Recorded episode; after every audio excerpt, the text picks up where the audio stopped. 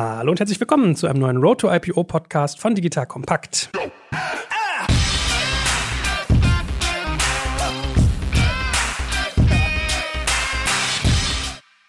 Mein Name ist Jörg Kaczmarek und heute geht es um ein sehr spannendes Thema, wie eigentlich immer bei uns, nämlich um digitale Wertpapiere. Als neugieriger Mensch, der ich nun mal bin, möchte ich wissen, wie das funktioniert. Natürlich auch, was die Anwendungsfälle sind. Und wenn man ein bisschen eintaucht, weiß man ja, wenn es um Wertpapiere geht, ist auch die Regulierung nicht weit und ein Emissionsprozess, den es zu verstehen gilt. Das alles und noch viel mehr lernt man in der heutigen Folge. Und wer macht sowas digitale Wertpapiere? Natürlich ist da einerseits unser Partner, die Deutsche Börse, ein spannender Ansprechpartner, weil die kennen sich ja mit Börse insgesamt aus, mit Wertpapieren. Und wenn es digital wird, dann sowieso auch. Und als Gast haben wir heute eine spannende Firma namens Cashlink in Person von dem guten Lars. Lieber Lars, schön, dass du da bist. Herzlich willkommen. Stell dich doch mal ganz kurz vor. Hi, danke für die Einladung. Ja, bin Lars, bin einer der Mitgründer von Cashlink. Wir haben 2016 gegründet, haben damals im Fintech-Bereich eine App entwickelt, mit der man Zahlungen zwischen Freunden ganz einfach abwickeln kann. Wir haben dann uns damit natürlich auch viel damit beschäftigt, wie sammeln wir Kapital ein von Investoren, haben auch mehrere Runden gemacht damals und haben im Zuge dessen gemerkt, wie anstrengend der Prozess ist, Investoren aufzunehmen und haben daraus dann ein neues Geschäftsmodell entwickelt, um diesen Prozess eben zu vereinfachen mit digitalen an Wertpapieren, um die Kapitalaufnahme von Unternehmen zu vereinfachen. Ich bin für uns fürs Produkt zuständig,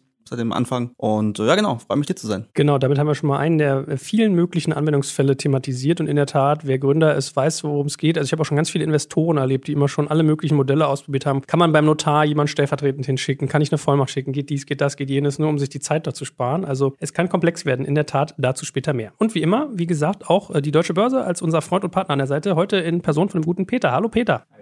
Schön, dass du wieder bei uns bist. Alle, die dich bisher noch nicht kennen sollten, was gar nicht möglich ist, wenn man uns regelmäßig zuhört, sag doch noch mal ein, zwei Sätze, was du tust bei euch. Genau, mein Name ist Peter Fricke. Ich bin bei der Deutschen Börse für das Venture Network verantwortlich. Das ist unsere Plattform, unsere vorbörsliches Netzwerk, bei dem wir Investoren auf der einen Seite mit Startups verknüpfen, einmal zum Ziel der Finanzierung und auf der anderen Seite auch zum Thema Education, besonders wenn es ums IPO-Thema geht. Gut, und jetzt helfen wir mal ein bisschen, wie arbeitet ihr mit den Jungs und Mädels von Cashlink zusammen? Habt ihr irgendwie Überschneidungsmengen? Genau, die Zusammenarbeit geht eigentlich auf das Jahr 2016 schon zurück, also kurz nach der Gründung von Cashlink. Da haben wir nämlich in Frankfurt unseren Fintech Cup aufgemacht. Sozusagen als Bekenntnis auch der deutschen Börse, dem Standort Frankfurt, Fintech-Industrie hier auch Zeugnis zu liefern. Und Cashlink war da unser ersten Partner Meet im Fintech Cup. Und da haben wir natürlich die Entwicklung, die Geschäftsfeldentwicklung von Cashlink sehr nah verfolgt und haben mit Begeisterung verfolgt, wie sich das Unternehmen weiterentwickelt hat. Und als dann sozusagen das Geschäftsmodell der digitalen Wertpapiere immer stärker in den Vordergrund getreten ist und sich herauskristallisiert hat, haben wir gesagt, das ist jetzt eine gute Möglichkeit, auch diese ja, Partnerschaft, freundschaftliche Partnerschaft, die es schon gab, in Form einer Kooperation weiter zu festigen. Und ja, seit letztes Jahr im November bietet eben Cashlink für die Teilnehmer bei uns im Venture Network die Form der digitalen Wertpapiere an. Jetzt ist so mein erster Gedanke, wenn ich mich mit dem Thema Börse und digitale Wertpapiere auseinandersetze, ist das nicht eigentlich ein Wettbewerber für euch, wenn jemand das digitalisiert, was ihr quasi ganz normal stationär in Anführungsstrichen schon tut? Nicht unbedingt. Ich glaube, hier geht es ja im ersten Sinne um die Digitalisierung, wie du es angesprochen hast. Und wir sehen uns dann eher im zweiten Schritt als Infrastruktur oder Infrastrukturanbieter an, der dann vielleicht im weiteren Verlauf, wird die Zukunft zeigen, auch diese Art von Wertpapieren dann in den Handel mit aufnimmt und vielleicht auch in die Verwahrung bringt. Na gut, schauen wir mal, wie es jetzt noch weitergeht. Jetzt will ich erstmal verstehen, wie seid ihr genau entstanden? Also wie kommt man als junger Mensch auf die Idee, digitale Wertpapiere an den Mann und die Frau zu bringen? Ja, ich habe es ja vorhin schon so ein bisschen angeschnitten. Wir haben in unseren Anfangstagen ja oft auch Investoren äh, gesucht. Wir haben mehrere Finanzierungsrunden gemacht und ich glaube, wofür jeder Gründer Verständnis hat, ist, äh, dass man Investoren überzeugen muss und dass man Investoren suchen muss. Die einen kennen einen gut, die anderen noch nicht. Und bevor man eben Geld investiert, möchte man die Leute eben auch kennenlernen und das ist auch ganz wichtig. Das wird auch, glaube ich, durch weitere Digitalisierung nicht wegfallen. Wo wir kein Verständnis für haben als Gründer ist, wenn man dann Investoren hat, die eigentlich investieren möchten und die wirklich bereit sind, in die Innovation zu investieren, bis das Geld auf dem Konto ist und man wirklich loslegen kann, seine Innovation in die Tat umzusetzen. Das kennt jeder, das dauert extrem lange, das ist extrem teuer und extrem kompliziert und bindet eigentlich auch Ressourcen in Startups, die eigentlich eher an der Innovation arbeiten sollten. Und das haben wir auch erfahren und da haben wir eigentlich äh, auch aus der eigenen Note raus gesagt, okay, wir wollen das vereinfachen. Also wir wollen, dass wenn klar ist, wenn jemand investiert, dann wollen wir, dass das wirklich schnell und effizient ablaufen kann. Und so sind wir dann auf das Thema gekommen. Wir sind alle im Team sehr tech-fokussiert, haben sehr, sehr viel mit der Blockchain-Technologie experimentiert, auch vorher schon in unseren vorigen Businessmodellen. Und ja, haben da einfach gesehen, dass da eine Technologie da ist, die da Abhilfe schaffen kann und die diesen Investitionsprozess vereinfachen kann. Und auch aus Investorenperspektive ähm, es ist super einfach, eine Telekom-Aktie zu kaufen über meinen Broker. Aber wenn ich in ein Startup investieren will, äh, kostet mich das sechs Wochen Zeit und graue Haare. Wo ist da der Unterschied und warum kann das nicht genauso einfach funktionieren wie ein Kauf einer Aktie? Jetzt kommt ein kleiner Werbespot. Aufgepasst! Wusstest du, dass HR-Teams heutzutage mit mehr Aufgaben denn je konfrontiert sind? In der aktuellen Studie HR Trends, die Zukunft der Personalarbeit 2024 von Sage, wurden HR-Teams aus sieben verschiedenen Ländern und über 20 Branchen befragt, um top aktuelle Insights in der Entwicklung des Personalwesens zu geben. Sage entwickelt HR-Tools und Software für dein Unternehmen, um Lohnabrechnungen, Personalmanagement, Buchhaltung und mehr zu vereinfachen. So, und die Studie von Sage zeigt unter anderem, dass ganze 91% der HR-Teams angeben, dass ihre Arbeit Arbeitsbelastung im letzten Jahr zugenommen hat, aber gleichzeitig glauben 79 Prozent der Befragten, dass Automatisierung ihre Prozesse zukünftig verbessern und Zeit sparen kann. Ebenfalls spielt auch KI eine große Rolle. Derzeit nutzen etwa ein Drittel bereits Chatbots wie ChatGPT in ihren Prozessen und circa drei Viertel der PersonalleiterInnen sind sich bereits sicher, dass KI die Arbeitsweise im HR revolutionieren wird. Du merkst, die Studie ist vollgepackt mit Statistiken, überraschenden Erkenntnissen und Tipps für HR-Führungskräfte, die vorankommen wollen und zeigt eine Momentaufnahme der sich stetig wandelnden Rolle von HR heute. Am besten schaust du dir die Studie HR-Trends, die Zukunft der Personalarbeit 2024 selbst an. Unter digitalkompakt.de slash Sage, S-A-G-E, kannst du sie dir komplett kostenlos herunterladen. Und wie immer findest du alle Infos auch auf unserer Sponsorenseite unter digitalkompakt.de slash Sponsoren. Werbung Ende. Also was finde ich halt cool. Also ich glaube, jeden kotzt es irgendwie an, der sich damit intensiver beschäftigt, aber keiner geht hin und gründet irgendwie mal eben ein digitales Wertpapierdepot. Erzähl doch mal, aber hol uns mal ab, was genau muss man sich darunter vorstellen? Also was ist eigentlich ein digitales Wertpapier? Wie würdest du deiner Oma das zum Beispiel erklären? Oder wenn du Weihnachten zu Hause bei der Family sitzt, musst du ja bestimmt sagen, Lars, was machst du denn jetzt eigentlich? So, ne, wie das immer so ist. Was erzählt man dann? Was ist das, was du tust? Was ich eigentlich immer sage, ist, wir machen eigentlich, digitale Wertpapiere sind auch Wertpapiere. Es geht nur darum, wie ist der Ausgabeprozess? Wer ist alles involviert? Also wenn ich ein Wertpapier ausgeben muss, sind sehr viele Parteien involviert. Ähm, und deswegen ist es eben für ein Startup keine Alternative, ein Wertpapier auszugeben, jetzt im, im Vergleich zu einer GmbH-Finanzierung, weil es viel, viel, viel teurer ist. Und was wir machen, ist, wir machen diesen Prozess einfach. Wir nutzen äh, Blockchain-Technologie, um diesen Prozess einfach zu machen. Und damit kommen eben für Wertpapiere auch ganz, ganz viele neue Anwendungsfälle rein, die vorher einfach nicht möglich waren, weil es einfach viel zu teuer war, ein Wertpapier auszugeben. Und das machen wir einfach. Und dabei ist eine Startup-Finanzierung eben auch eine gute Möglichkeit, so einen neuen Anwendungsfall. Und im Endeffekt reduzieren wir damit den Aufwand für die Unternehmen enorm. Gut, jetzt sagst du, ihr macht das auf Basis der Blockchain,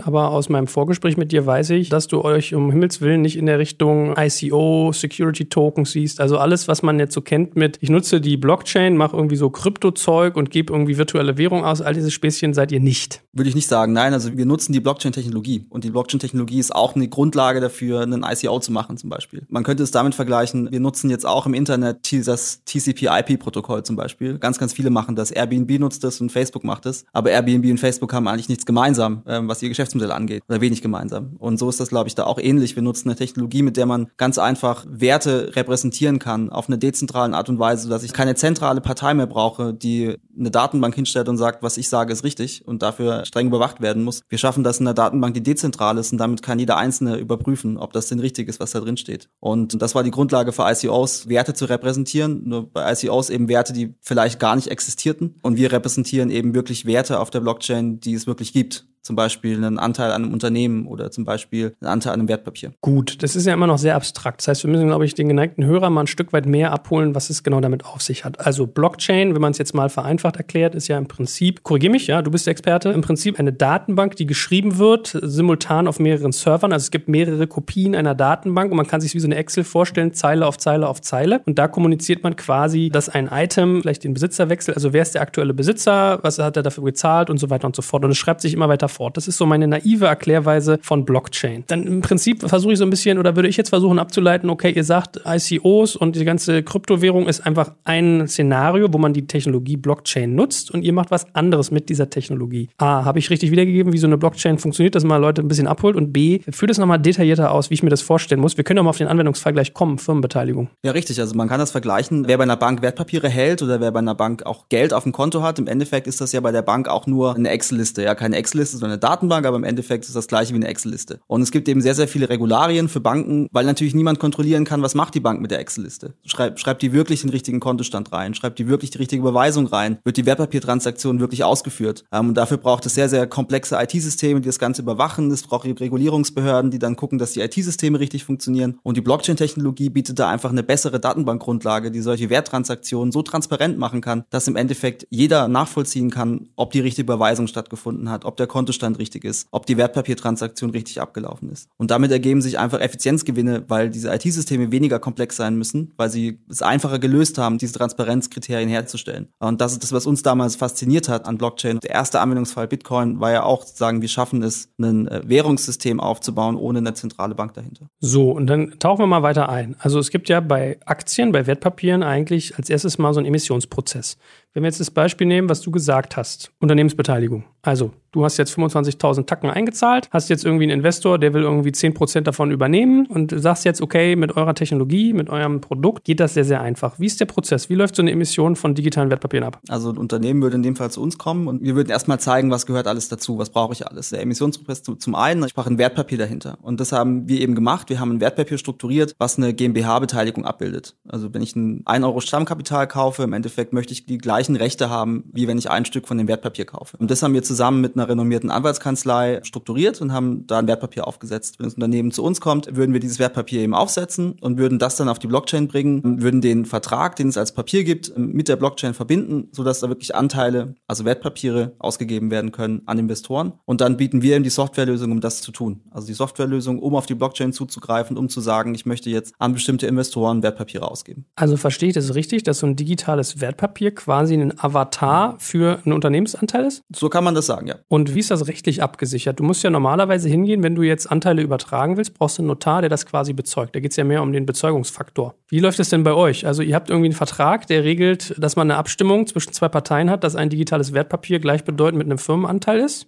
Richtig? Richtig, genau. Die, die Gesellschaften einigen sich darauf, wir wollen das machen. Wir wollen eine bestimmte Anzahl von Wertpapieren ausgeben, die eine bestimmte Anzahl an unserem Stammkapital äh, repräsentieren und damit eben auch zum Beispiel einer Zahlung bei einem Exit berechtigen, daran zu partizipieren. Brauchst du bei dem Aufsetzen sozusagen schon notarielle Hilfe oder kannst du das einfach als Gesellschafterbeschluss verabschieden und es funktioniert? Das Aufsetzen geht komplett ohne Notar. Das ist ein Gesellschafterbeschluss, bei dem muss man nicht zum Notar. Es ist nicht vorgeschrieben, da zum Notar zu gehen. Das können die Gesellschafter unter sich bestimmen, äh, wenn es um ihre Anteile geht, genau. Aber verstehe ich das richtig? wenn ich jetzt hingehe und du nimmst jetzt, wie ich gerade beschrieben habe, 10% äh, deiner digitalen Wertpapiere und gibst sie einem Investor. Dafür überweist er dir Cash. Das ist ja der Gedanke. Dieses Wertpapier entspricht quasi einer Beteiligung an deiner Firma. Und irgendwann kommt ja im, Idealfall der Zahltag, dass du das sozusagen weiterreicht und dann versilbert. So. Musst du da nicht noch irgendeine Übersetzungsleistung schaffen oder verlassen wirklich die Anteile deinen Besitz? Oder eigentlich, also das ist extrem abstrakt. Das versuche ich so gerade für einen Laien auch mal mit dir zu erarbeiten. Wie, wie muss ich mir diesen Prozess denn rechtlich vorstellen? Man kann sich ja so vorstellen wie ein zweiter Cap-Table neben dem Handel Handelsregister. Also ich habe meine eingetragenen Investoren im Handelsregister und ich baue eigentlich digital einen zweiten Cap-Table, wie man das auch, ähm, wer im Startup-Umfeld unterwegs ist, kennt das auch mit so ESOPs oder VSOPs. Baue mir einen zweiten virtuellen Cap-Table auf und wenn es jetzt zu einem Exit kommt, dann teile ich erstmal diesen Exit-Erlös auf die beiden Cap-Table auf und dann entsprechend auf die Investoren, die entweder auf dem klassischen Weg investiert haben, also es fällt auch nicht weg, das ist eigentlich mehr eine Ergänzung, oder ich mache den anderen Teil, kommt eben auf den virtuellen Cap-Table und dann wird nochmal verteilt. Okay, und ich sag mal so, bist du dann als jemand, der im virtuellen Cap-Table ist, also der die Wertpapiere hält, die digitalen schlecht schlechter gestellt als der, der die echten Anteile hält. So hätte ich das jetzt abgeleitet. Also ökonomisch ist das so strukturiert und haben wir sehr, sehr viel Wert drauf gelegt und sehr, sehr viel auch Feedback-Schleifen gemacht mit Investoren und auch mit der Anwaltskanzlei, dass wir das so strukturieren, dass ökonomisch wirklich die gleichen Rechte sind und dass wir den Vertrag so aufnehmen, dass es wirklich so ist. Wir haben auch verschiedene Schutzmechanismen eingebaut in den Vertrag, die auch in Beteiligungsverträgen üblich sind. Also es gibt die gleichen Schutzfunktionen auch für die digitalen Investoren, die dann investieren. Also Downround Protection zum Beispiel ist so ein Stichwort, wo wir uns auch darum gekümmert haben und gesagt haben, wir wollen das da auch drin haben, dass sie wirklich die gleichen ökonomischen Rechte haben. Stimmrechte kann man theoretisch auch abbilden. Also das können wir auch machen, dass wir sagen, okay, die haben wirklich auch Stimmrechte über ein Beiratskonstrukt zum Beispiel. Und dann kommt man sehr nah an den wirklichen GmbH-Anteilseigner an. Und wie ist es juristisch abgebildet, dass ihr quasi Unternehmensanteile virtuell handelt und müsst aber keinerlei Notar oder Absicherung sozusagen zwischenlegen? Man nennt das ein Genussrecht. Das ist eigentlich auch ein etabliertes Konstrukt am Kapitalmarkt, bei dem man eben Schuldverschreibungen machen kann. Und äh, damit ist es auf einer Wertpapierebene abgesichert. Und damit können auch diese Rechte übertragen werden. Das heißt, wenn ich einen Teil von diesem Genussrecht übertrage, eben in dem Fall digital über die Blockchain, dann übertrage ich damit auch die Rechte, die ich erworben habe. Und damit kann ich dann auch am Exit-Erlös zum Beispiel partizipieren, wenn ich diesen Stück vom Genussrecht am einem Sekundärmarkt zum Beispiel gekauft habe, dann was vielleicht später mal dann die Börse auch betreiben könnte zum Beispiel. Ja, das ist schon ein bisschen cool, ne, Peter? Beschreib mal, wie, du bist ja wirklich im Börsengeschäft seit langem. Was sind Unterschiede und was sind eigentlich Nähen zwischen euch beiden? Also was verbindet euch und was trennt euch vielleicht bisher noch? Also ich glaube, was man grundsätzlich sagen kann, ist das regulatorische Umfeld, in dem wir uns heute in Deutschland bewegen, sowohl für die digitalen Wertpapiere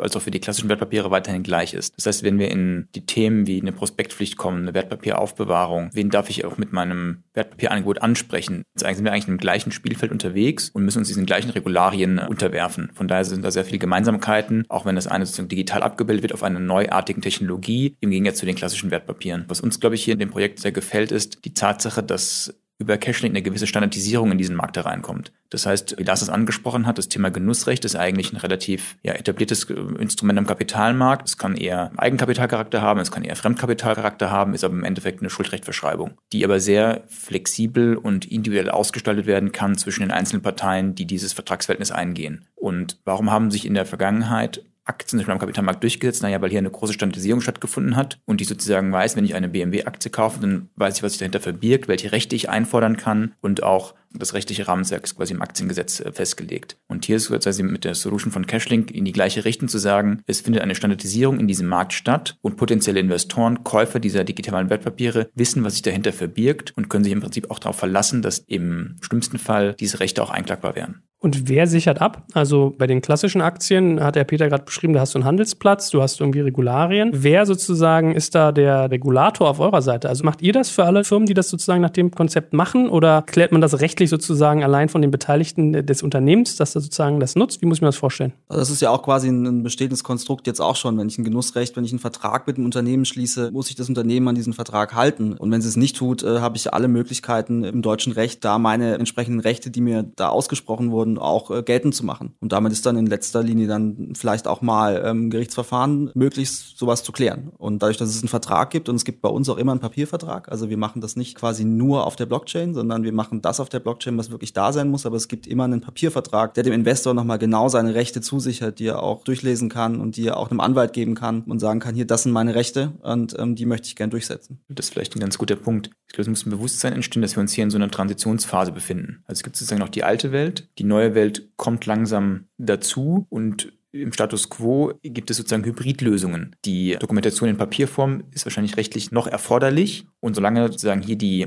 regulatorischen rechtlichen Rahmenbedingungen nicht angepasst werden, kann man teilweise technologischen Neuerungen nutzen und auch hier die Vorteile rausziehen, hat aber eben noch ein paar Altlasten aus der sozusagen klassischen Welt, die man so lange noch mitziehen muss. Und was ist jetzt euer Asset, sage ich mal, was euer Geschäftsmodell entwickelt? Weil an und für sich, du hast gesagt, ihr habt mit einer namhaften Kanzlei zusammengearbeitet ich glaube, irgendwas Ashling, oder wie hießen die nochmal? Ashurst, ja. Ashurst. Was hält denn jetzt zum Beispiel Ashurst davon ab, einfach das Framework sozusagen an Gründer zu verkaufen? Oder wie, also vielleicht muss man so rumfragen, wie sieht euer Geschäftsmodell eigentlich dahinter aus? Also der kritische Punkt an dieser ganzen Infrastruktur ist, wie verbinde ich eigentlich die Punkte im Rechtlichen, wie verbinde ich die mit den Punkten auf der Blockchain? Und das ist ja ein sehr kritischer Punkt, weil ich sicherstellen muss, dass das wirklich auch übertragen werden kann auf der Blockchain. Und es ist eine sehr sensible Infrastruktur, die dahinter ist. Vor allem, wie interagiere ich mit der Blockchain? Wie stelle ich sicher, dass da nichts Falsches passiert? Passiert? Wie stelle ich sicher, dass ich immer die Transaktion mache, die ich wirklich äh, machen möchte? Und wie kann ich so einen Emissionsprozess auch standardisiert durchführen? Und wir haben eben eine Software gebaut, im Endeffekt, die zum einen so einen Emissionsprozess und einen Investitionsprozess standardisiert ausführen kann. Also wir können auf Knopf drücken und dann haben wir ein digitales Wertpapier auf der Blockchain. Und auf der anderen Seite können wir eben auch diese Infrastruktur bereitstellen, die darunter liegt und alle Tools, um darauf zuzugreifen, um dann zum Beispiel auch Wertpapiere von einem Investor zum anderen zu übertragen. Und das ist eben eine sehr, sehr kritische Infrastruktur, wo wir sehr, sehr viel Arbeit reingesteckt haben, die sicher und und zuverlässig zu bauen. Und das würde ich als unser größtes Asset bezeichnen, dass wir diese Infrastruktur gebaut haben. Und wir haben natürlich auch sehr, sehr viel Arbeit in dieses Legal Framework gesteckt, auch von unserer Seite. Wir haben das wirklich strukturiert. Das heißt, wir haben sehr, sehr viel mit Investoren gesprochen. Wir haben sehr, sehr viel mit Unternehmen gesprochen, haben versucht, eine Lösung zu finden, die für beide fair ist. Und die nicht nur jetzt die Investoren bevorzugt oder nicht nur die Emittenten bevorzugt, weil, wie Peter auch gesagt hat, wir wollten einen Standard etablieren und da haben wir uns sehr, sehr viel darauf spezialisiert, dann ein Legal Framework mit Assures zusammen zu entwickeln, was das auch gut abbilden kann. Und das zu verknüpfen mit der Blockchain Blockchain ist ein gutes Asset, was wir gebaut haben und was wir anbieten können. Ja, okay, fairer Punkt. Ich habe jetzt zu stark quasi in dem Richtung Legal Framework mit diesen Genussrechten gedacht. Das ist sozusagen eine Komponente und die zweite, die du brauchst, ist eigentlich der Text-Stack, den du drunter legst, um dann äh, handeln zu können. Also du brauchst quasi einen Marktplatz und du brauchst Spielregeln für den Marktplatz. So kann man es ja ein bisschen vereinfachen. Ne? Richtig, ne? ich muss immer auch ein Wertpapier strukturieren und da haben wir einen guten Standard entwickelt. Wir haben aber jetzt auch zum Beispiel mit dem äh, Bankhaus Scheich jetzt ein weiteres Projekt gemacht. Das ist ein anderes Wertpapier. Da haben wir eine äh, DAX-Aktie auf die Blockchain gebracht mit einem Zertifikat-ähnlichen Konstrukt, auch zusammen mit Ashurst entwickelt, aber ist jetzt ein anders strukturiertes äh, Wertpapier. Aber da ist eben auch die Zusammenarbeit sehr, sehr gut und wir wissen da auch einfach, wo man dann einen richtigen äh, Fokus setzen muss, auch um da auf der technischen Seite einfach zu wissen, okay, wie muss ich denn ein Wertpapier strukturieren, dass ich es technisch auch gut abbilden kann. Da gibt es kompliziertere Wege, aber es gibt auch einfachere Wege bei manchen Lösungen und auf die muss man erstmal kommen.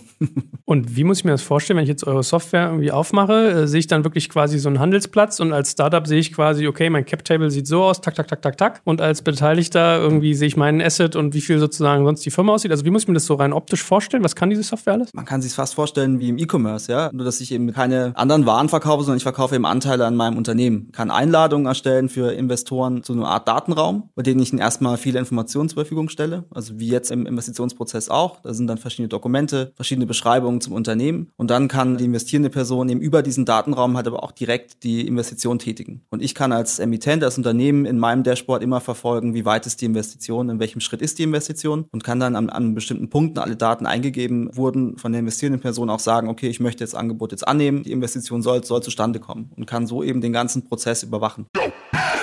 Jetzt kommt ein kleiner Werbespot. Aufgepasst! Wusstest du, dass HR-Teams heutzutage mit mehr Aufgaben denn je konfrontiert sind? In der aktuellen Studie HR Trends, die Zukunft der Personalarbeit 2024 von Sage, wurden HR-Teams aus sieben verschiedenen Ländern und über 20 Branchen befragt, um top aktuelle Insights in der Entwicklung des Personalwesens zu geben. Sage entwickelt HR-Tools und Software für dein Unternehmen, um Lohnabrechnungen, Personalmanagement, Buchhaltung und mehr zu vereinfachen. So, und die Studie von Sage zeigt unter anderem, dass ganze 91% der HR-Teams angeben, dass ihre Arbeit Arbeitsbelastung im letzten Jahr zugenommen hat, aber gleichzeitig glauben 79 Prozent der Befragten, dass Automatisierung ihre Prozesse zukünftig verbessern und Zeit sparen kann. Ebenfalls spielt auch KI eine große Rolle. Derzeit nutzen etwa ein Drittel bereits Chatbots wie ChatGPT in ihren Prozessen und circa drei Viertel der PersonalleiterInnen sind sich bereits sicher, dass KI die Arbeitsweise im HR revolutionieren wird. Du merkst, die Studie ist vollgepackt mit Statistiken, überraschenden Erkenntnissen und Tipps für HR-Führungskräfte, die vorankommen wollen und zeigt eine Momentaufnahme der sich stetig wandelnden Rolle von HR heute. Am besten schaust du dir die Studie HR-Trends, die Zukunft der Personalarbeit 2024 selbst an. Unter digitalkompakt.de slash Sage, S-A-G-E, kannst du sie dir komplett kostenlos herunterladen. Und wie immer findest du alle Infos auch auf unserer Sponsorenseite unter digitalkompakt.de slash Sponsoren. Werbung Ende.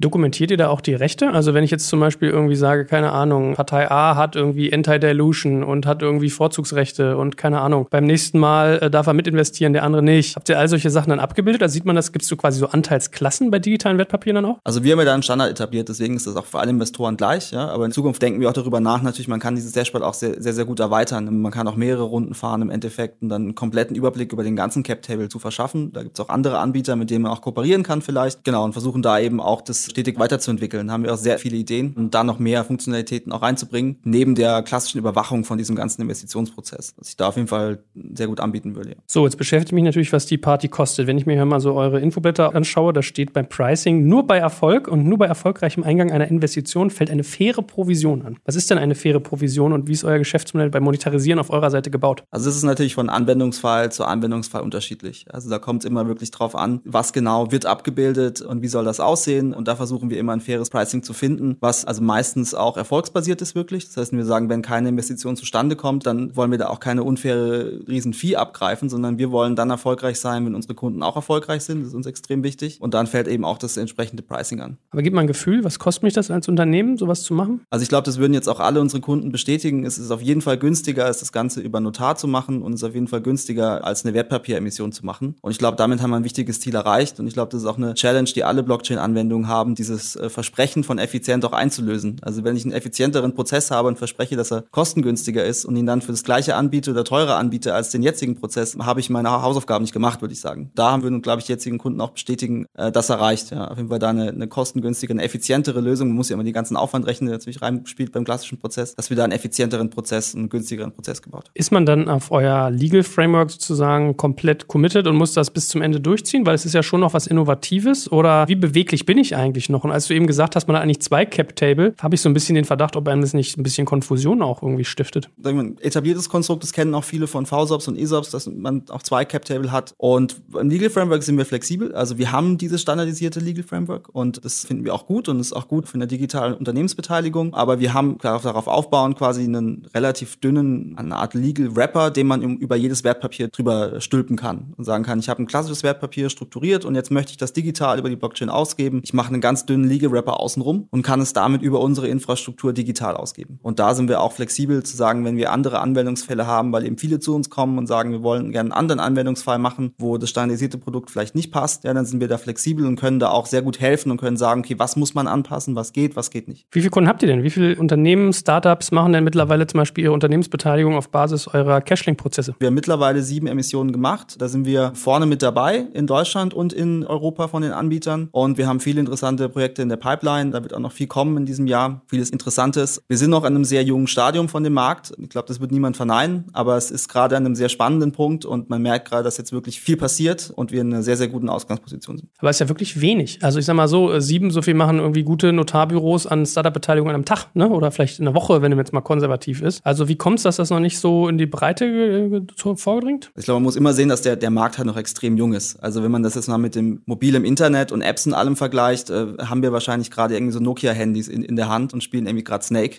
So, ähm, das heißt, wir sind da halt noch sehr, sehr, sehr am Anfang. Und äh, man merkt aber jetzt wirklich, dass es jetzt Fahrt aufnimmt. Etablierte Player kommen in den Markt. Jetzt gerade mit uns zum Beispiel das Bankhaus Scheich. Wirklich einer, glaube ich, der, äh, Peter, weißt du mir, aber glaube ich, einer der ältesten ähm, Parketthändler, wirklich, die jetzt da Interesse haben, da auch große Sachen zu machen. Und da gibt's andere Bankhäuser, die da auch Interesse haben, auch in die Richtung zu gehen. Und ich glaube, das wird auch nochmal einen großen Schub bringen. Wenn man wirklich sieht, dass etablierte Player, ich meine, die Börse ist schon länger auch in dem Bereich unterwegs, verstärkt ihre Initiativen auch immer mehr. Und das wird dem Ganzen nochmal einen großen Schub geben. Die Bundesregierung hat die Blockchain-Strategie veröffentlicht, ist da wirklich eine Vorreiterrolle in Europa eingenommen und hat auch mit dem Kryptoverwahrgesetz da einige Weichen gestellt. Das heißt, da sind einige gute Initiativen auf dem Weg, um jetzt wirklich, äh, sag ich mal, vom Snake-Spielen äh, zum, zum Touchscreen-iPhone zu kommen langsam. Aber was mich ja trotzdem beschäftigt ist, ich meine, ihr seid vier Jahre am Markt, hast irgendwie sieben Emissionen gemacht, du sagst, du spielst noch Snake. Äh, wie, so wie finanzierst du denn den ganzen Spaß? Und wenn du jetzt selber Investoren hast, wie erklärst du denen denn, dass das sozusagen erst so zäh vorangeht? Also wir haben 2016 mit dem Payment-Produkt angefangen. Wir arbeiten an diesem Produkt seit Mitte 2018. Wenn man jetzt auch mal das Jahr 2019 für uns nimmt, da haben wir einiges geleistet. Also wir angefangen haben, so Mitte 2018, glaube ich, gab es das Wort Security Token damals oder digitale Wertpapiere noch nicht. Da hat sich einfach einiges getan in der Szene und gerade im letzten Jahr. Und dafür, glaube ich, sind wir, ist die ganze Szene, ist der ganze Bereich schon, schon extrem weit und da merkt man das Potenzial. Peter, was siehst du denn als Hebel? Also was siehst du in Cashling? Weil ich habe mich so zurückerinnert, ich weiß noch damals mit Dennis Bemmann habe ich mich hier bei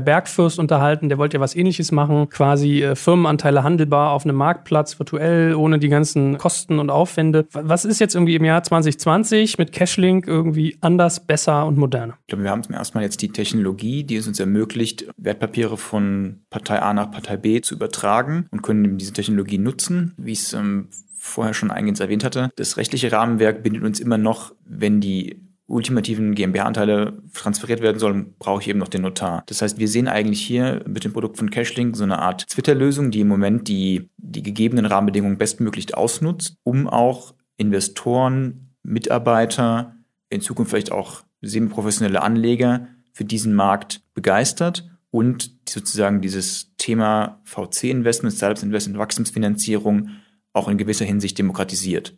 Und ist das Ziel bei euch denn, dass ihr auch in Richtung Handelsplatz geht? Also momentan macht ihr es ja als Service für eine Firma. Firma A kommt, sagt 25.000 Euro sind auf dem Konto, 10% soll der Onkel hier aus Bamberg mir irgendwie abnehmen, weil der investiert in uns. Peng. So, wäre jetzt der Gedanke zu sagen, deine ganzen Firmen, die das mit dir machen, alle sieben und vielleicht noch alle 700, die noch folgen, packst du auf einen Marktplatz und äh, machst das Ganze handelbar oder ist das erstmal gar nicht Thema bei euch? Also wir sehen uns als Technologieplattform, als Technologieanbieter und wir wollen verschiedene Technologien verknüpfen. Wir sehen uns da sehr stark am Primärmarkt gerade, weil es da auch sehr sehr, getrieben ist davon gerade. Wir sehen uns auch als Technologieprovider dann später, aber da sehen wir halt andere Player in der Ausführung einfach auch was Regulatorik angeht, in der besseren Position als wir. Aber was wir machen wollen, wir wollen im Endeffekt, wir bieten ja den Layer unten drunter, die Verknüpfung zur Blockchain im Endeffekt und auch für den Emittenten die Übersicht, wo werden denn meine ganzen Wertpapiere gerade gehandelt. Also was ich bei uns zum Beispiel auch sehe, ist, wenn wir als Emittent später dann Wertpapier ausgegeben haben, das an drei verschiedenen Börsen gehandelt haben und ich muss als Emittent aber trotzdem immer wissen, wer ist denn gerade in mich investiert. Ähm, vielleicht will ich mal eine Dividendenausschüttung machen. Und da sehen wir uns dann wieder direkt am Emittenten, nah dran am, am, Emittenten, um ihm die ganzen Services zu bieten, die er braucht für sein Wertpapier. Und das ist, glaube ich, auch das, was uns so von der DNA vom Unternehmen am meisten liegt, weil wir immer sehr, sehr nah an den Unternehmen, sehr, sehr nah an den Startups waren und sind. Und das sind unsere Kunden und da denen wollen wir über den, den ganzen Prozess eine technologische Lösung bieten. Aber dass wir jetzt einen Sekundärmarkt bereitstellen, wirklich als Anbieter und sagen,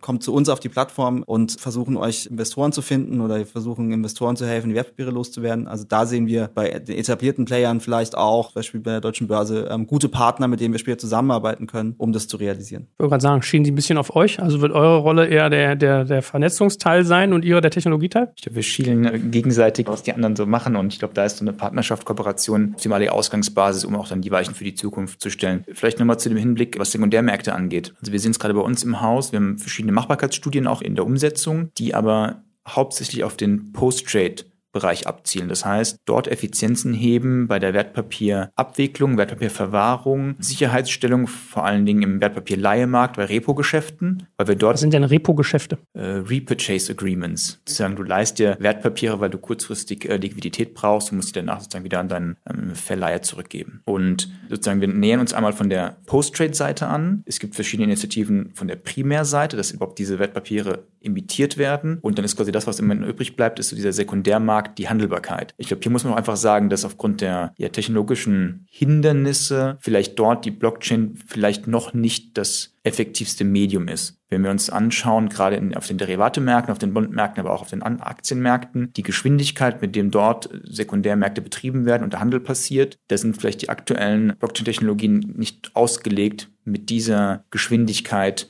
auch der Abwicklung klarzukommen. Das heißt, muss sich immer überlegen, wo kann ich durch die, den Einsatz der Blockchain-Technologie Effizienzen heben und dort werden auch die ersten Machbarkeits-POCs in wirkliche Geschäfte umgewandelt und wo ist vielleicht die Technologie noch hinten dran oder muss sich noch verbessern, damit sie auch in anderen Bereichen für die nötigen Effizienzen sorgen kann, um auch dann in die Markteinführung zu kommen. Gut, also für Hochfrequenzhandel ist das jetzt noch nichts, lerne ich daraus.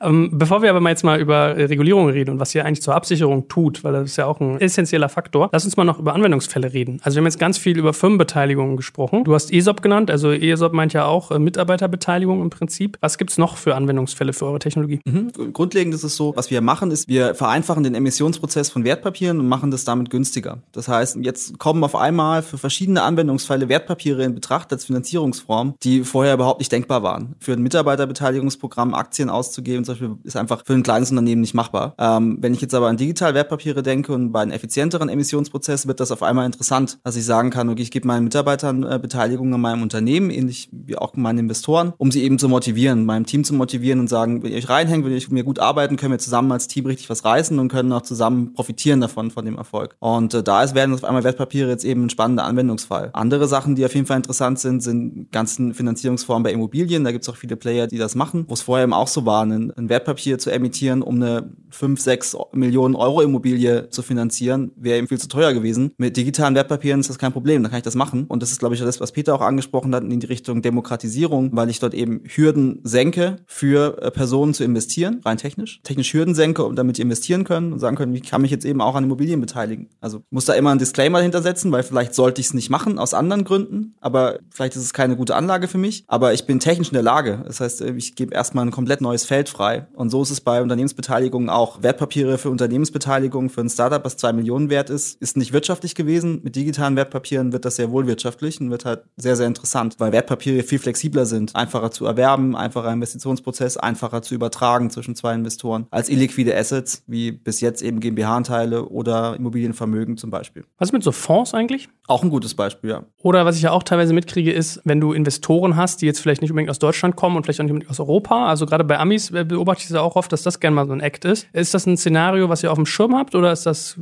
gar nicht so relevant jetzt? Hm, doch, definitiv. Also gibt es auch, auch Kunden bei uns, die in die Richtung gehen wollen. Die sagen, ja, okay, wenn wir internationale Investoren aufnehmen, ich meine, die müssen ja alle, entweder sie schicken einen Vertreter oder müssen wirklich nach Deutschland zum Notar, um dieses Investment durchzubringen. Das ist natürlich auch eine Effizienzfrage. Für ein großes Ticket mache ich das vielleicht, für ein kleineres oder ein mittleres Ticket mache ich das vielleicht nicht. Äh, und da kann ich eben auch technische Hürden senken, um Investoren aus dem Ausland aufzunehmen. Wo ich halt noch so hänge, ist, wo siehst du denn eigentlich die Kostenersparnis? Weil wenn ich jetzt mal so eine Finanzierungsrunde mir durchdekliniere, du hast immer das ganze Gehassel, die ganzen Leute zu gewinnen, zu überzeugen, äh, auszuhandeln und so weiter und so fort. Und dann sind doch eigentlich so die eigentlichen Kosten, aber vor allem das Legal Framework. Also man zahlt wahrscheinlich so roundabout 25.000 Euro an einen guten Anwalt, der einem halt irgendwie so eine Finanzierungsrunde hinbaut. Dann setzt man sich irgendwie vier bis acht Stunden zum Notar. Ja, das kostet Zeit, alle Beteiligten, fair point. Aber ich meine, es geht mittlerweile teilweise auch, dass man Vollmachten gibt und vielleicht nicht jeder da sitzen muss, etc. Also was ist denn eigentlich so das Kostenersparnis bei euch? Weil ich stelle mir so vor, wenn ich jetzt einen Anwalt als VC beschäftige und jetzt kommt ihr um die Ecke und sagt, ja, hier, wir machen so Blockchain-Beteiligung, digitale Wertpapiere, du hast einen bald ein Cap-Table virtuell, kennst du aus deinen ESOPs, aber das läuft so und so und so und so. Der muss doch da auch erstmal seinen Lawyer raufjagen und sagen, hier guck dir das einmal an, äh, das will ich einmal durchdekliniert wissen, ob das für uns passt. Hm, also was unsere Kunden uns sagen, was ein großer Vorteil ist, ist auf jeden Fall die Standardisierung. Also dass ich mich eben nicht mehr um jedes einzelne kleine Vertragsdetail streiten muss und einen Anwalt bezahlen muss, der es ausarbeitet, sondern ich ein Stück weit eine Standardisierung drin habe, wo ich standardisierte Vertragsbestandteile habe, wie eine Downrun Protection zum Beispiel, die eben so da ist und die standardisiert ist und die andere Investoren auch schon akzeptiert haben und die ich dann einfach nehmen kann. Und was unsere Kunden aber schon auch sagen, ist, dass der ganze administrative Prozess mit Notaren, inklusive Kosten natürlich auch, die mit dem Notar verbunden sind, äh, schon ein wichtiger Punkt ist, warum sie digitale Wertpapiere interessant finden. Äh, ein weiterer interessanter Punkt ist natürlich auch, möchte ich die alle wirklich in meinem Cap-Table haben? Also möchte ich wirklich jeden kleinen Investor mit einem 3000 Euro Ticket in meinem Cap-Table drin haben? Da gibt es natürlich auch digital äh, interessantere Methoden, so einen Abstimmungsprozess auch zu machen, als jetzt jedes Mal über eine Gesellschafterversammlung. Das ist so das, was unsere Kunden auch sagen, was sie halt sehr interessant finden daran und warum sie sich im Endeffekt dafür entschieden haben, das zu machen. Aber wenn man jetzt ehrlich ist, nichts von dem, was du sagst, kann man doch nicht jetzt auch abbilden, oder? Also ich sag mal Downround Protection oder sag mal Standardisierung, das ist ja am Ende des Tages eine Frage des Verhandelns, ja? Und viele VCs haben, glaube ich, Standardverträge more or less. Ja, jeder ein bisschen andere. Und ich sag mal, die andere Kiste mit, äh, ich will nicht jeden, der bei mir beteiligt ist, im Cap-Table drin haben, das geht ja nun auch mittlerweile ganz einfach zu lösen. Also ich glaube, gerade so Abstimmungsprozesse sind das, was so Digitalwertpapiere auf jeden Fall vereinfachen können. Bei Standardisierung geht es eben darum, möchte ich wirklich über eine Download Protection verhandeln oder möchte ich vielleicht einfach über die Bewertung verhandeln? Ja, möchte ich vielleicht sagen, ist das nicht der Punkt, wo man sich eigentlich einig werden muss, nicht über die einzelnen Punkte im Vertrag und muss ich jedes Mal, auch wenn ich einen Standardvertrag habe, mit Anwälten nochmal drüber gehen, diesen Vertrag anpassen. Ich glaube, das ist so ein Punkt, den ich halt einfach oft höre, der durchaus wichtig ist für die Unternehmen, wo das durchaus eine Abhilfe schaffen kann, da auch einfach flexibler zu sein. Und was wir halt auch sehen, und was auch keiner unserer Kunden macht, ja, wir wollen jetzt nicht den kompletten VC-Prozess ersetzen. Also das ist, ein, das ist eine Sache, die sehr, sehr gut ergänzend sein kann. Also ich kann eine Investmentrunde machen und ich kann mir Leute reinholen, die mir auch Know-how bringen und die ich auch im Cap-Table haben möchte. Und ich kann mir zusätzlich Investoren dazu holen, die mir Geld geben, mehr finanzielle Möglichkeiten, mit denen ich effizienter reden kann dann. Ich glaube auch für den ganzen Bereich Co-Investments ist eine wahnsinnige interessante Möglichkeit, weil ich eben so ein bisschen trennen kann, die Investoren, die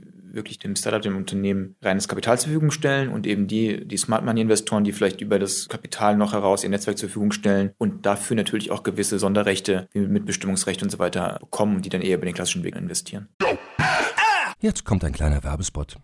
Aufgepasst! Wusstest du, dass HR-Teams heutzutage mit mehr Aufgaben denn je konfrontiert sind? In der aktuellen Studie HR Trends, die Zukunft der Personalarbeit 2024 von Sage, wurden HR-Teams aus sieben verschiedenen Ländern und über 20 Branchen befragt, um top aktuelle Insights in der Entwicklung des Personalwesens zu geben. Sage entwickelt HR-Tools und Software für dein Unternehmen, um Lohnabrechnungen, Personalmanagement, Buchhaltung und mehr zu vereinfachen. So, und die Studie von Sage zeigt unter anderem, dass ganze 91% der HR-Teams angeben, dass ihre Arbeit Arbeitsbelastung im letzten Jahr zugenommen hat, aber gleichzeitig glauben 79 Prozent der Befragten, dass Automatisierung ihre Prozesse zukünftig verbessern und Zeit sparen kann. Ebenfalls spielt auch KI eine große Rolle. Derzeit nutzen etwa ein Drittel bereits Chatbots wie ChatGPT in ihren Prozessen und circa drei Viertel der PersonalleiterInnen sind sich bereits sicher, dass KI die Arbeitsweise im HR revolutionieren wird. Du merkst, die Studie ist vollgepackt mit Statistiken, überraschenden Erkenntnissen und Tipps für HR-Führungskräfte, die vorankommen wollen und zeigt eine Momentaufnahme der sich stetig wandelnden Rolle von HR heute. Am besten schaust du dir die Studie HR-Trends, die Zukunft der Personalarbeit 2024 selbst an. Unter digitalkompakt.de slash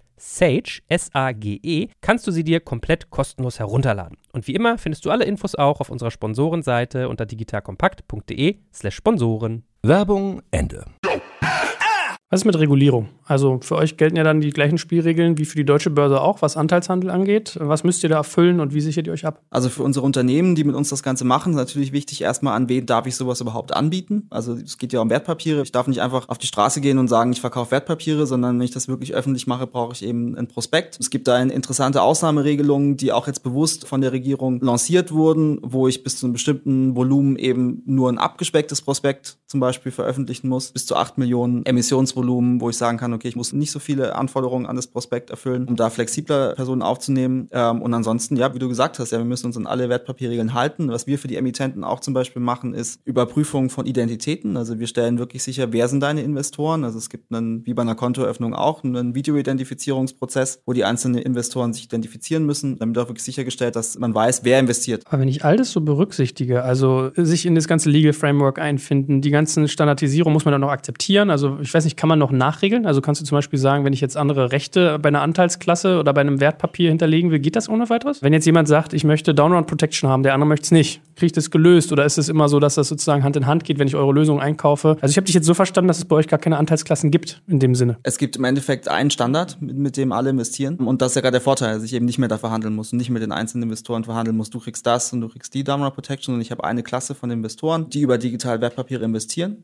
die das Wertpapier erwerben, die die gleichen Rechte haben und da profitiere ich eben von diesen schnelleren Abstimmungsprozessen. Aber gerade wenn ich spätere Phasen erreiche, will ich das doch gar nicht mehr, dass die alle gleich behandelt werden. Also du kannst parallel ja deinen normalen Cap-Table haben, ja. Also du hast parallel deine, deine Investoren, die wirklich mitarbeiten wollen, die wirklich dabei sind und mit denen kannst du auch natürlich einzelne Sachen vereinbaren, klar, wie eine VC-Runde auch. Aber du hast eben deinen, deinen zweiten Cap-Table mit deinen flexibel handbaren Investoren, wo eben auch für alle die Prozesse effizienter ist und wo die Investoren, natürlich auch ein wichtiger Punkt, die Investoren profitieren ja auch davon, weil ihre Anteile viel einfacher handelbar sind, viel liquider sind als die bei GmbH-Anteilen, weil eben die Kosten technisch für eine Übertragung viel, viel geringer sind. Also ich finde ja total geil, was ihr macht, ja. Ich finde ja irgendwie cool, dass man diesen Drive hat, sowas entwickelt. Aber ich frage mich die ganze Zeit, spare ich mir wirklich so viel Aufwand, wenn ich dieses neue System irgendwie einpflegen muss, wenn ich das Legal Framework verstehe? Ich habe dann quasi zwei Cap-Table, immer zwei Entwicklungen, die ich beobachten muss. Ich muss die Leute dafür gewinnen, abholen, ich muss einen Prospekt schreiben und so weiter. Also Grundansatz verstanden, aber ich finde in der Umsetzung dann doch relativ komplex oder tue ich euch da unrecht? Also natürlich ist es ein komplexes Thema. Finanzierungsrunden sind auch ein komplexes Thema. Wir glauben, dass Finanzierungsrunden ein noch komplexeres Thema sind, gerade Beteiligungsverträge. Man muss sich immer vor Augen halten, ich glaube, was ja der Punkt ist, ein Notar ist im Endeffekt ein Mensch. Ein Notar kann am Tag vielleicht zehn Finanzierungsrunden machen. Bei uns ist das Software. Wir können am Tag beliebig viele Finanzierungsrunden machen und darauf kommen, glaube ich, im Endeffekt dann auch die Effizienzgewinne und die Kostenvorteile, die wir auch weitergeben können und mit denen das auch im Endeffekt dann machbar ist. Und ja, ich kann dich nur einladen, es auch mal auszuprobieren.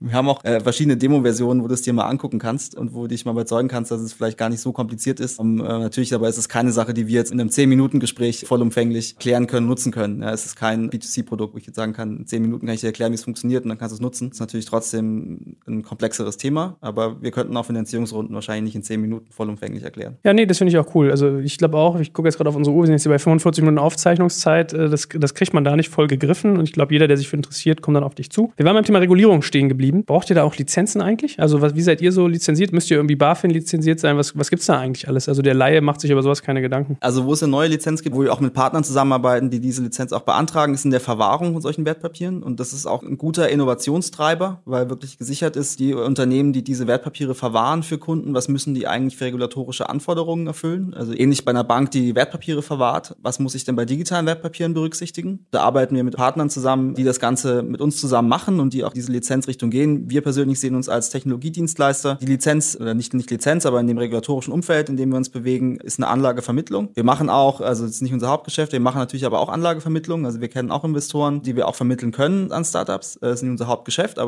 kommt natürlich vor. Und da arbeiten wir mit einem Finanzdienstleistungsinstitut zusammen, was auch reguliert ist, was auch der BaFin unterliegt und die auch diesen ganzen Investitionsprozess abnehmen und diesen ganzen Investitionsprozess auch überwachen und gucken, dass dort alles richtig abläuft. Und das war uns auch sehr wichtig, da mit einem erfahrenen Partner zusammenzuarbeiten, der uns sagt, wenn dieser Investitionsprozess wirklich ähm, gesetzeskonform abläuft. Gut, Peter, abschließend, Blick in die Zukunft. Wenn wir jetzt heute in fünf Jahren uns nochmal treffen würden, glaubst du, dass es dann bei der deutschen Börse irgendwie so einen Cashlink-basierten Secondary-Handel für Startup-Beteiligung gibt? Oder was hält die Zukunft in dem Markt irgendwie offen? Also ich persönlich würde mich darüber sehr freuen. Vor allen Dingen, wenn wir es äh, damit schaffen würden, wachsende Unternehmen auch ab einer frühen Phase die notwendige ähm, Investorenlandschaft bereitzustellen. Ist ja nicht ausgeschlossen, dass ich vielleicht am Anfang mein Unternehmen eben durch ein digitales Wertpapier finanziere und später dann doch noch den IPO auch mache. Wir haben ja gesagt, es gibt eigentlich zwei verschiedene Parallelwelten, die hier entstehen. Ich glaube, die, die Zukunft wird zeigen, wie sich auch die Bundesregierung dazu aufstellt und das notwendige Rahmenwerk schafft. Wie ähm, stellt sich die EU auch bereit, was das Thema so Crypto Assets angeht. Ähm, ich glaube, da sind einige gute Initiativen auf dem Weg, das Thema oder Europa auf der globalen Landkarte gut zu positionieren. Und es ist definitiv ein Bereich, der sich sehr dynamisch entwickelt, wo sehr viele Neuerungen passieren und den wir auf jeden Fall mit voller Zuversicht ähm, sehr nah beobachten. Ja, aber ich glaube, vielleicht muss man euch da fairerweise einordnen. Ich habe immer die ganze Zeit im Gespräch jetzt so gedacht wie Ersatz, also Ersatz für eine Finanzierungsrunde. Ich glaube, es ist nicht oder, sondern eher und. Was du gesagt hast, du hast dann irgendwie vielleicht die drei Business Angel Onkels, die hast du aus irgendeinem Grund gern dabei, die geben vielleicht Geld und haben ein bisschen Netzwerk, aber da hast du keine Lust, irgendwie die in deinem Cap Table alles zu organisieren. Das heißt, du hast einen zweiten Pool, vor dem Hintergrund Hintergrund finde ich es fair und wenn ich dann an eurer Stelle wäre, würde ich halt in Richtung Secondary Handeln nachdenken. Ja? So. Und ich erinnere mich, unsere allererste Folge, die wir mal hatten zum Thema Angel List, da geht es ja auch in die Richtung. Eine Firma stellt sich ein, sagt, ich möchte gerne eine Beteiligung und es ist Pain in the Ass, das irgendwie äh, effizient über eine Plattform abzubilden. Das, so ein Thema kann man dann angehen. Ja? Von daher, das finde ich interessant. Ist denn Nachfrage da? Ihr habt ja bei euch beide Seiten, ihr habt ja Startups und Investoren. Wie reagiert man auf solche Konzepte? Also Nachfrage ist definitiv da. Ich glaube, wie viele Unternehmen das am Ende dann nutzen werden, muss man nochmal schauen. Ich glaube, was Lars zu Anfang beschrieben hatte, ist, was wir nicht vergessen dürfen, wir befinden uns hier ganz am Anfang eines Prozesses und auch sozusagen einer Transformation in diesem Markt. Das heißt, 2016, 2017 mit dem Thema ICOs, 2018 STOs, der Markt wird langsam erwachsen, kann man, glaube ich, wirklich so sagen. Etablierte Player kristallisieren sich heraus. Es tritt eine gewisse ja, Normalität in den Markt ein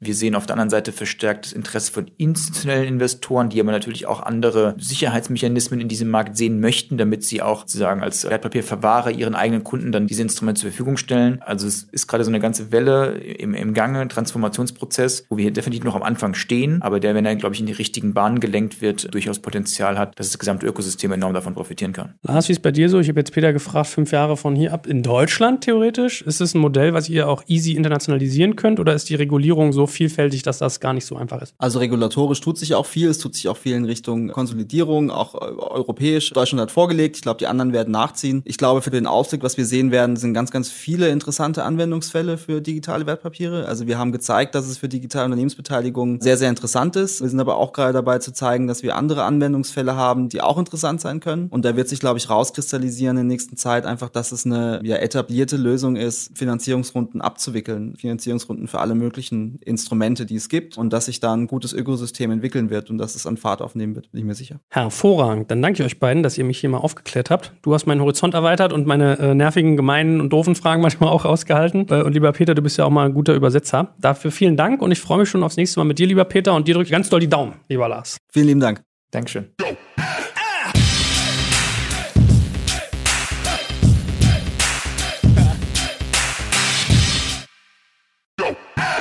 Jetzt kommt ein kleiner Werbespot.